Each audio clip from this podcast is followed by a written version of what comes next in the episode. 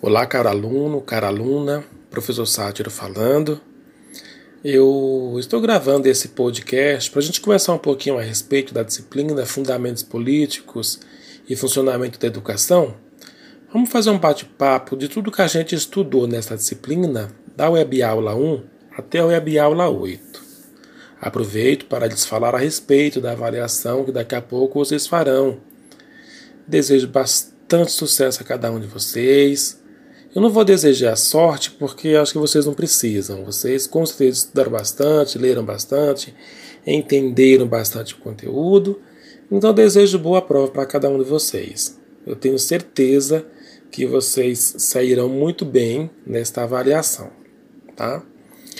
Vamos começar falando a respeito da Lei de Diretrizes e Bases da Educação Brasileira, a Lei 9394 de 96 que desde nossa Constituição de 88, as políticas públicas que são voltadas para a educação básica brasileira, elas fazem parte da, do rol de políticas sociais de Estado. Tá? As nossas políticas sociais hoje da educação, elas são compostas pelos conceitos da educação infantil, ensino fundamental, ensino médio e educação de jovens e adultos. Tá? Esse conceito está definido no artigo 21 como um nível é, de educação nacional que congrega aí essas três etapas é, que acabamos de falar. Tá? A educação de jovens e adultos está dentro desse rol, porque embora a educação aconteça é, em pessoas fora da idade própria e da alfabetização, é, não deixa de ser educação básica. Tá? É, durante o nosso estudo na disciplina, fizemos um, um, um, um aporte, um resgate ao contexto histórico, onde a gente falava que desde a época do Brasil Império já existiam políticas que eram voltadas para a educação. Porém, essas políticas não contemplavam a grande massa. Tá? Os jesuítas ele tinham aquela preocupação de educar os índios de acordo com aquilo que vieram para fazer, de acordo com os princípios europeus, que era a formação sacerdotal dos índios, que era a catequização mesmo. Educava e ensinava no intuito de catequizar. O governo colonial, que foi o Brasil colônia, só veio assumir a educação no Brasil depois da expulsão dos jesuítas. Tá? E com o controle do Império Português, o eixo da educação passou daquela preocupação é, da educação com o povo indígena para a elite social. Ou seja, a escola passou a ser necessária porque preparava os filhos dos burgueses para ser os dominantes e a classe operária para ser a mão de obra. Tá? E esse contexto de exclusão e de elitismo da educação brasileira perdurou mesmo depois da proclamação da República.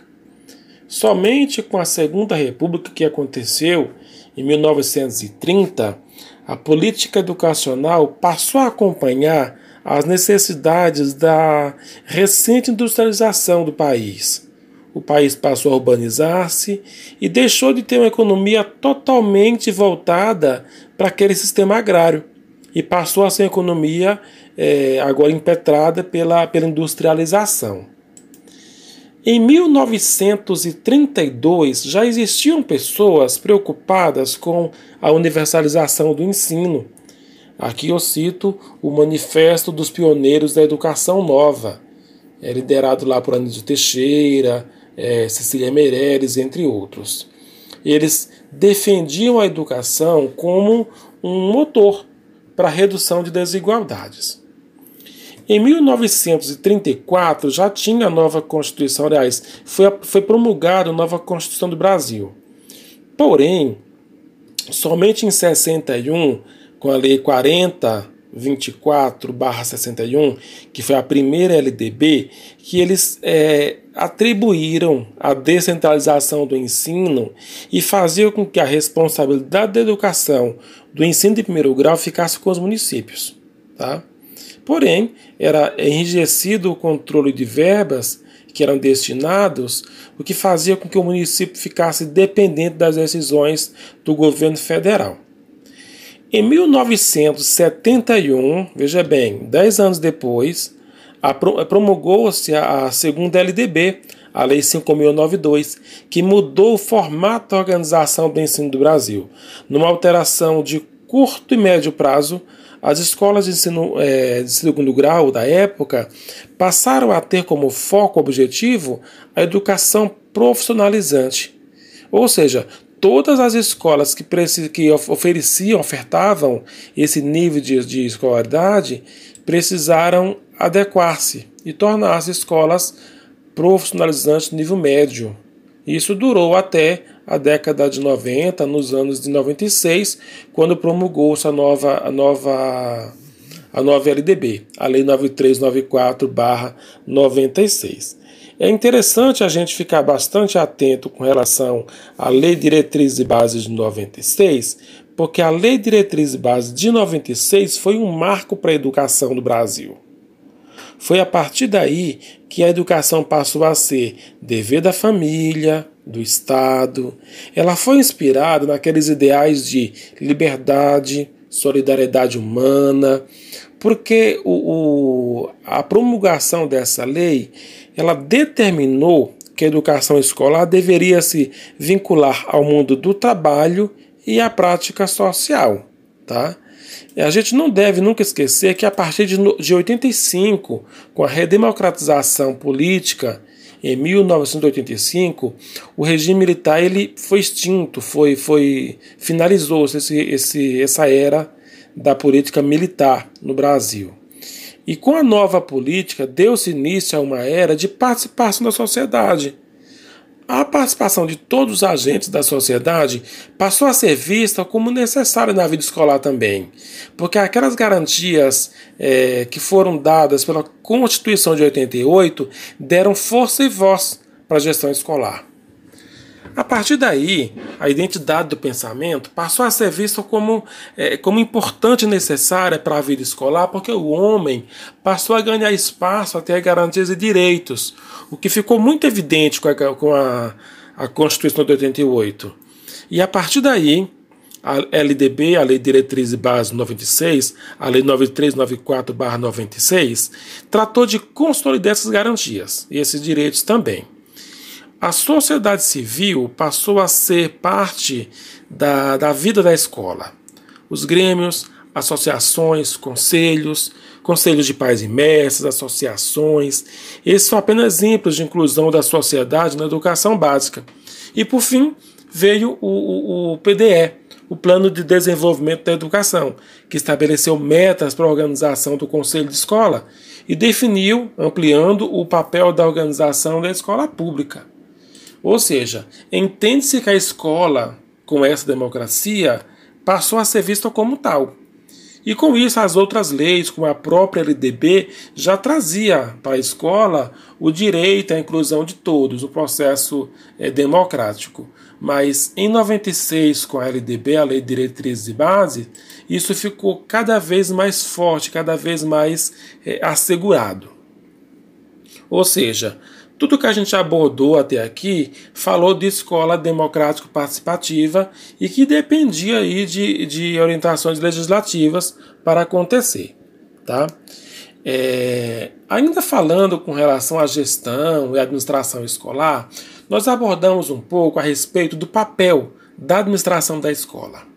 A gestão de escola que depende da administração, é, de qualquer maneira, o Edalberto Chiavenato, que foi o, o o grande mentor que a gente trabalhou nessa disciplina, ele, de, ele define a administração como um veículo pelo qual as organizações são alinhadas e são conduzidas para alcançar excelências lá e, e, e obter êxito nos resultados e o próprio Chiavenato, é, tem a ver alguns outros nomes, tá?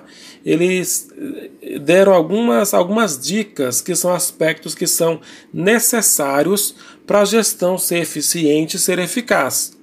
Ele falava a respeito de planejamento, organização, liderança, controle e execução, que são é, competências e ferramentas que são necessárias para o administrador da escola, neste caso aqui o diretor, o conselho gestor, precisam ater-se para conduzir a escola no modelo democrático, participativo e que seja também eficiente e eficaz.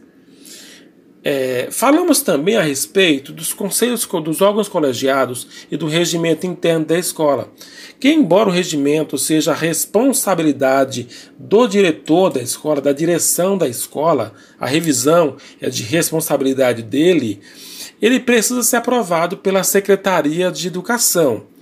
E é um conjunto de regras. O, o regimento é um conjunto de regras que foi elaborado e definido com base é, no, no projeto político-pedagógico da escola para fazer tornar aquele local, aquele ambiente de convivência sereno, seja um local de, de, de boa convivência. E esse papel, para esse documento para ser redigido, para ser feito, precisa escutar os diretores, professores, alunos, a comunidade escolar, todos têm que ser ouvidos. Porque se a gestão democrática e participativa existe, as pessoas precisam fazer parte desse, desse processo de construção. Tá? Falamos também a respeito dos órgãos colegiados, do regimento interno, como a gente falava agora há pouco com relação aos colegiados. Os conselhos de escola têm a, criação e a sua é, formação prevista na LDB, tá? na Lei de Diretrizes e Bases, estão é, descritos e estão reafirmados no Plano Nacional de Educação, que é o PNE. Tá? E é importante a gente entender que o papel de elaborar regimento de escola, coordenar processo de discussão, convocar assembleias gerais, tudo isso é papel dos órgãos colegiados. E não deixando de falar com relação a, a, aos órgãos colegiados, vamos falar dos, dos CACs, que são os Conselhos de Acompanhamento e Controle Social. Porque a gente viu que esse CACs é o instrumento que serve para fiscalizar o recurso que é aplicado na educação. O erário público tem que ser fiscalizado. E que a ideia de controle social dos recursos está presente tanto na Constituição quanto na LDB. Tá? E esse conselho, o, o, conselho de acompanhamento, ele é idealizado e fundamentado através do Fundo de Manutenção do Desenvolvimento da Educação Básica, que é o Fundeb. Tá?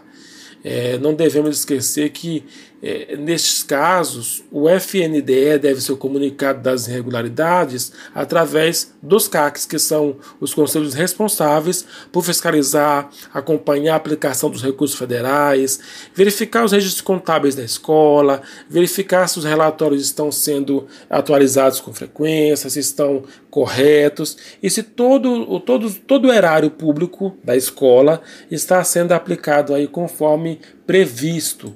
Porque a gente já viu que o governo federal ele fiscaliza todo o recurso da educação e precisou colocar em lei, inclusive está na LDB, que o, o, o que, que é recurso que deve ser destinado para a educação e o que, que não é despesa com a educação.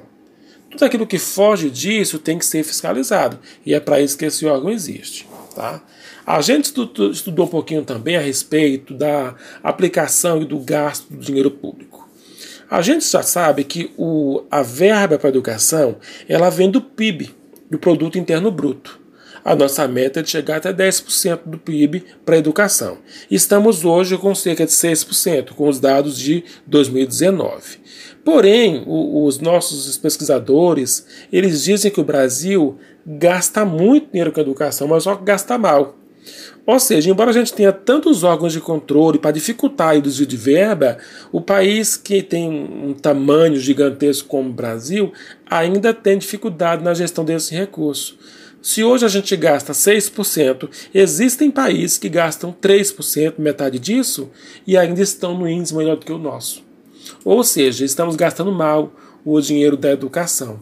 E quando a gente fala que as políticas brasileiras elas precisam ser é, colaborativas e não competitivas, é o que os autores afirmam, que é necessário que haja articulação desse sistema de ensino, para não, não competir entre si, mas colaborarem. E quem sabe assim a gente chega num patamar aceitável para a educação brasileira. Tá bom?